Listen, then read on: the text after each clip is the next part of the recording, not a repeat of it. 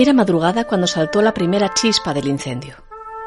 Una noche fría, como solo puede serlo la de Nochebuena. 24 de diciembre de 1521, Día del Señor, y Día de la Desdicha, de la redención de los muchos pecados que asolaban la buena cristiandad de Oviedo, de la purificación por el fuego que lo arrasaría todo durante casi dos meses. Aquel día, la muy noble y muy leal ciudad de Oviedo comenzó a quemarse, lo haría en las siguientes semanas en su práctica totalidad. Y a nada volvería a ser lo mismo. Pero dicen de Oviedo que es invicta, heroica y buena, y que también de las tragedias se reinventa y crece. Y eso fue exactamente lo que ocurrió entonces. Gobernaba en España, a la que ya podemos referirnos como tal tras la fusión de los reinos de Isabel y Fernando, el nieto de estos. Carlos I de España, que empezaba a serlo en aquellos tiempos también quinto de Alemania. Era un rey extranjero, criado en Flandes, y que consideraba el estilo de vida de su corte en España un pelín demasiado modoso. Tampoco hablaba demasiado bien el castellano y en general nos consideraba atrasados en los usos y en las costumbres, en la arquitectura y en el urbanismo de nuestras ciudades, o en los caminos que nos malunían y que él conocía la mar de bien. Había llegado a España un lustro atrás, en un barco que por alguna razón se desvió a Asturias. Desembarcó en Tazones y eran tan malas nuestras comunicaciones que le costó un mundo y no pocos días o hasta semanas llegar a su destino definitivo.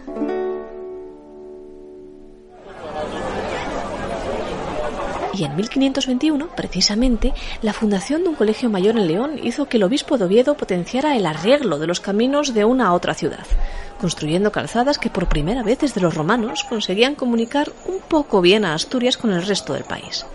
Este obispo se llamaba Diego de Muros, y harían bien nuestros oyentes en quedarse con su nombre, porque va a ser importante en el desarrollo de esta historia. Oviedo era una ciudad lo suficientemente populosa como para que también resultase angosta y ahogadiza. En 1521, la torre de la catedral, la única que iba a acabar teniendo, estaba en pleno proceso de construcción.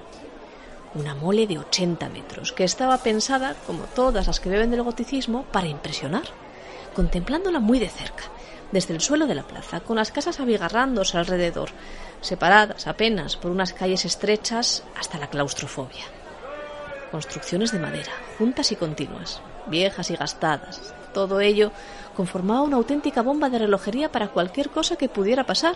¿Y qué pasó? La noche del 24 de diciembre de 1521, una pequeña chispa salida del horno de una casa de la calle Cima de Villa encendió la tragedia. Soplaban fuertes los vientos y a las pocas horas toda la ciudad prendía en llamas.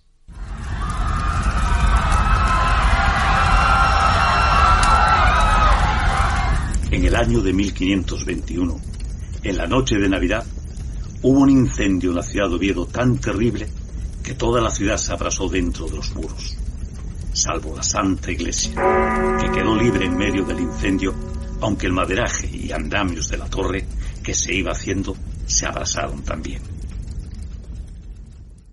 El padre Luis Alfonso de Carballo nació 50 años después del incendio de Oviedo y escribió su monumental obra Historia de las Antigüedades y Cosas Memorables del Principado de Asturias en 1613. Es la principal referencia que tenemos de este trágico suceso que, a buen seguro, dice Carmen Ruiz Tilbe, la cronista de Oviedo, generó también muchas pérdidas humanas de las que Carballo prefirió no hablar por alguna razón y que también reconfiguraría por completo el urbanismo de la ciudad, en parte culpable, si no del origen del fuego, sí de que éste se hubiera expandido tanto y durante tanto tiempo. Para febrero de 1522, prácticamente nada de Oviedo quedaba en pie. Fue el mes en que se consiguió por fin detener la progresión del incendio y solo se salvaron los edificios eclesiásticos sobre los que estaba construyéndose la catedral, que eran de piedra, aunque sí se quemó la estructura de madera que sostenía las obras de la torre y también se salvó la Casa de la Rúa, al otro lado de la plaza, que hoy en día es la más antigua de la ciudad, pero que por entonces tenía apenas 30 o 40 años. Del resto no quedó nada. Se quemaron las calles Cima de Villa, Rúa, La Herrería, Portal y San Antonio, la zona de Socastillo y los hospitales de San Juan y San Julián, parte del monasterio de San Pilayo, la Chantría, la Lonja y la Gascoña. Y sigue diciendo Carballo que... Quedaron algunas casas, aunque pocas.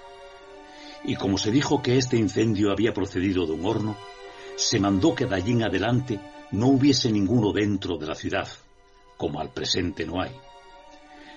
Mas yo he pensado que este fuego lo envió Dios para castigo y terror de los que perseguían a sus ministros y al santo prelado don Diego de Muros, como hemos visto. Vaya, esto sí que es una sorpresa. Evidentemente hoy en día sabemos que milagros pocos, pero no era raro que un prelado en el siglo XVII pensase que las tragedias también tenían una causa espiritual. Y ya les adelanté yo hace unos minutos que harían bien en quedarse con el nombre de Diego de Muros, a la sazón obispo de Oviedo, y que acababa de protagonizar un severo enfrentamiento con don Diego Manríquez de Lara, corregidor de estas tierras de Asturias.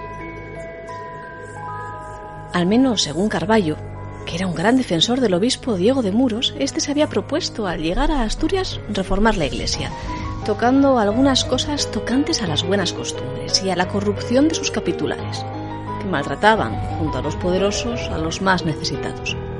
Y para muestra un botón.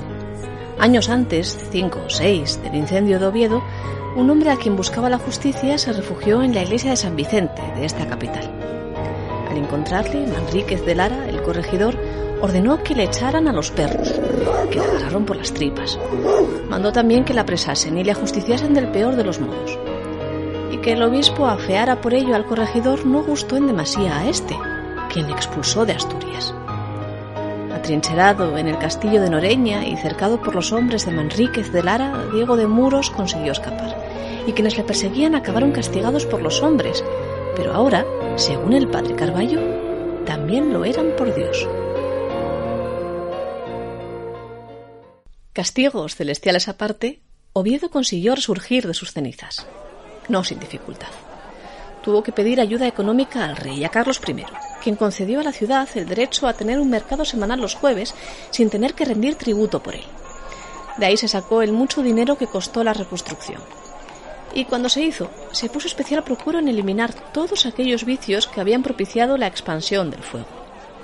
Las calles se hicieron más anchas, se evitó en lo posible el uso de la madera en las construcciones, sustituyéndola por mampostería, y se cuidó que los aleros de las casas no estuvieran demasiado cerca los unos de los otros.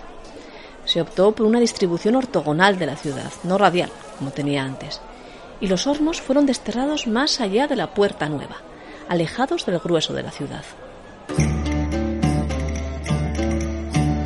Es por eso que fueron conocidos mucho tiempo los obetenses como los gatos del forno porque allí, extramuros, animados por el calor de los lares y los negocios escasamente decentes que poblaban aquella zona, pasaban muchos las noches de ronda.